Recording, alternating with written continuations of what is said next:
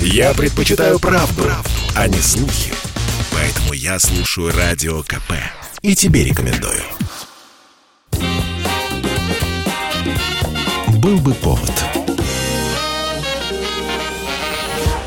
Здравствуйте, я Михаил Антонов, и эта программа «Был бы повод». 25 ноября на календаре. И сразу несколько событий попали в наш сегодняшний обзор. И для начала мы с вами отправимся аж в 18 век, а именно в 1735 год, когда в этот день был отлит царь колокол.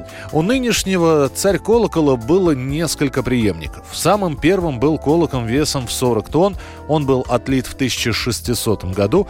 В середине 17 века он разбился и было принято решение выплавить новый, но гораздо большего размера.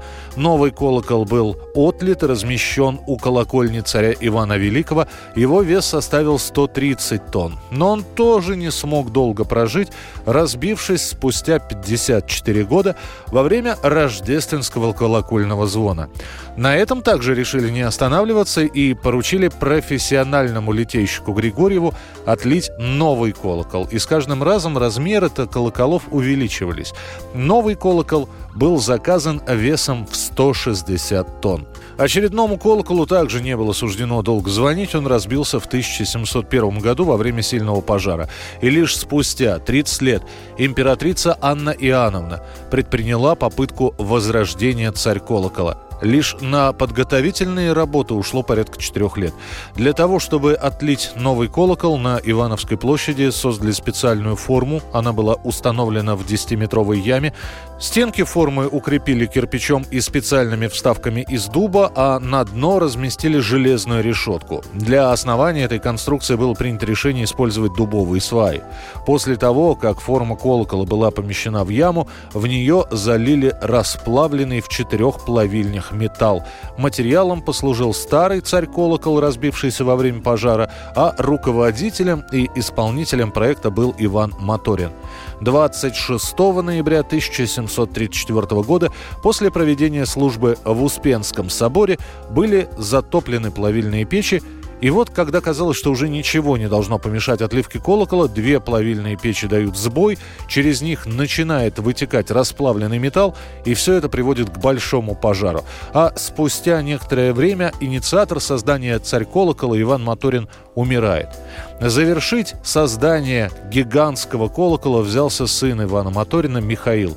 И вот 25 ноября 1735 год. За 1 час и 12 минут отливают последний вариант колокола, после чего его тут же начинают украшать чеканкой. Однако случается очередной пожар. Все это происходит в мае 1737 года. Опять огонь вмешался в судьбу колокола. В результате в яме, в которой он находился, загорелись бревна, которые служили каркасом кожуха. Колокол начал нагреваться, и для того, чтобы он опять не расплавился, было принято решение заливать колокол водой. Такого перепада температур Отлитый царь-колокол не выдержал, и от него откололся кусок, вес которого составил более 11 тонн. Правда, есть и другие версии появления осколка. Осколок мог появиться после падения колокола при подъеме. Колокол мог треснуть из-за технологических ошибок при отливке, которые списали на пожар. Колокол был повешен и упал во время пожара. Ну а неаккредитованные Кремлевским музеем китайские гиды рассказывают легенду, по которой якобы пьяный царь Петр I расколол царь колоколом выстрелом из царь пушки. Но это уж совсем ни в какие ворота не лезет. Современные исследователи подвергают сомнению тот факт, что колокол из пластичной колокольной бронзы раскололся во время пожара и предполагают появление трещин из-за нарушения технологии. В пользу этой версии говорит тот же тот факт, что колокол после пожара стоял на решетке, и он не смог бы упасть так точно в то же место, которое занял после отлива. Поэтому все же большинство исследователей считают, что колокол не вынимали из ямы, его неоднократно и безуспешно пытались поднять после пожара. Лишь после войны с Наполеоном во время восстановления Кремля в 1836 году царь колокол все-таки извлекли, установили на специальный постамент, решили его не демонтировать, не закапывать, не утилизировать. И вот сейчас извлеченный, установленный на постаменте царь колокол может увидеть любой желающий. Это стало шедевром литейного искусства царской России. И даже несмотря на то, что этот колокол ни разу так и не прозвонил. Согласно анализу лаборатории минного корпуса, в сплаве царь колокола содержится примерно 85% меди, чуть более 13% олова, около полутора процентов серы. Позднее выявили еще 0,036% золота, что соответствует 72 килограммам, и примерно 0,26% серебра, что соответствует 525 килограммам. Рассказывая о царь колоколе, нельзя не упомянуть одного замечательного человека Августа Монферрана – он приобрел славу отличного мастера по работе с тяжелыми конструкциями после возведения Исаакиевского собора, где Монферран был главным архитектором. Именно он организовал подъем царь-колокола на постамент, построенный по его же проекту. Монферран также отлил медную державу с крестом, установленную сверху царь-колокола. Крест, кстати говоря, не золотой, как многие думают, а позолоченный. Тем не менее, от этого вид колокола не становится менее захватывающим. На украшающих царь-колокол барельефах колоколах можно увидеть царя Алексея Михайловича, при котором был создан предыдущий колокол. Также вдохновительницу создания нового колокола, императрицу Анну Иоанновну. Под изображением императрицы красуется надпись о создателях колокола Иване и Михаиле Моторинах. Также на нем изображены христианские святые Христос с Богоматерью, апостол Петр и Иоанн Предтечи. Однако из-за предыдущего пожара 1737 года чеканка не была полностью завершена. Мастером занимался занимавшимся чеканкой являлся Федор Медведев. Его имя, кстати, было установлено совсем недавно. Отправляемся дальше по календарю и попадаем в 1867 год. Альфред Нобель патентует изобретенный им динамит. Эксперименты по производству взрывчатой смеси Альфред вел вместе с братом. Однако 3 сентября 1864 года в мастерской Нобелей раздается взрыв. Альфред знал об опасности нитроглицерина и не раз становился свидетелем взрывов, несчастных случаев, но никогда неудачные опыты не приносили ему столько боли. Одной из жертв становится его 20-летний брат Эмиль, который погибает на месте.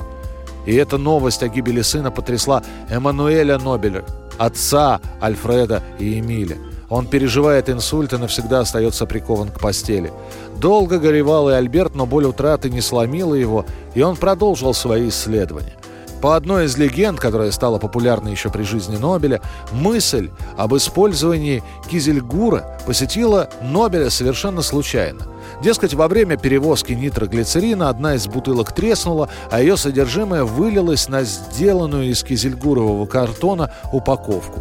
И Нобель проверил получившуюся смесь на взрывоопасность, и все тесты показали, что это новое открытие. Смесь оказалась безопаснее пороха, мощнее его в пять раз, за что и получила свое название «динамит» от древнегреческого слова «сила».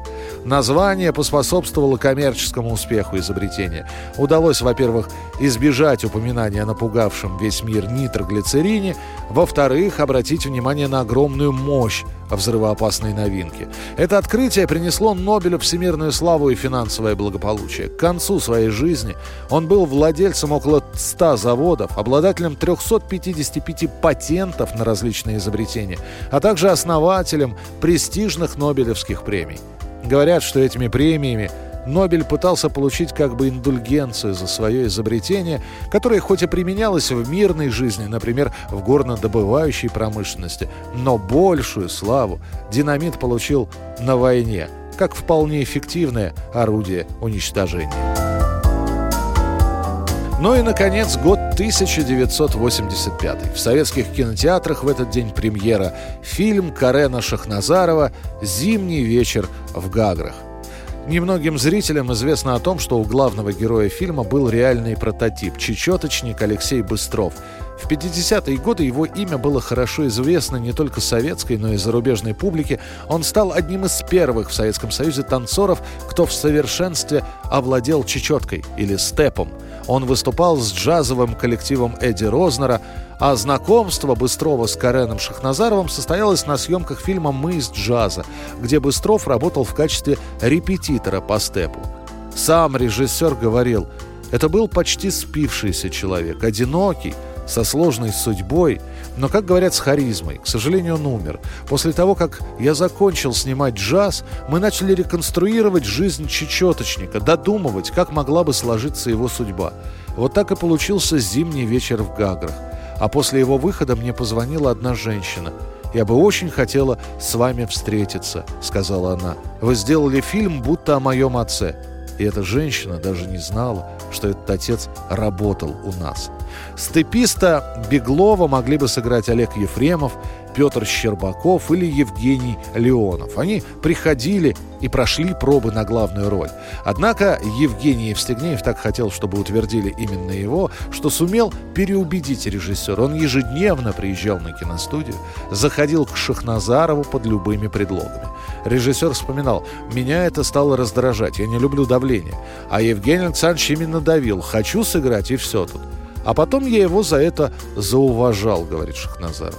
Евстигнеев действительно боролся за хорошую роль, и она стала одной из самых любимых в фильмографии актера. Вот таков он день сегодняшний, 25 ноября. И о событиях, которые произошли в этот день, я вам рассказал, чтобы завтра встретиться снова в очередном выпуске программы «Был бы повод». В студии был Михаил Антонов. До встречи. «Был бы повод»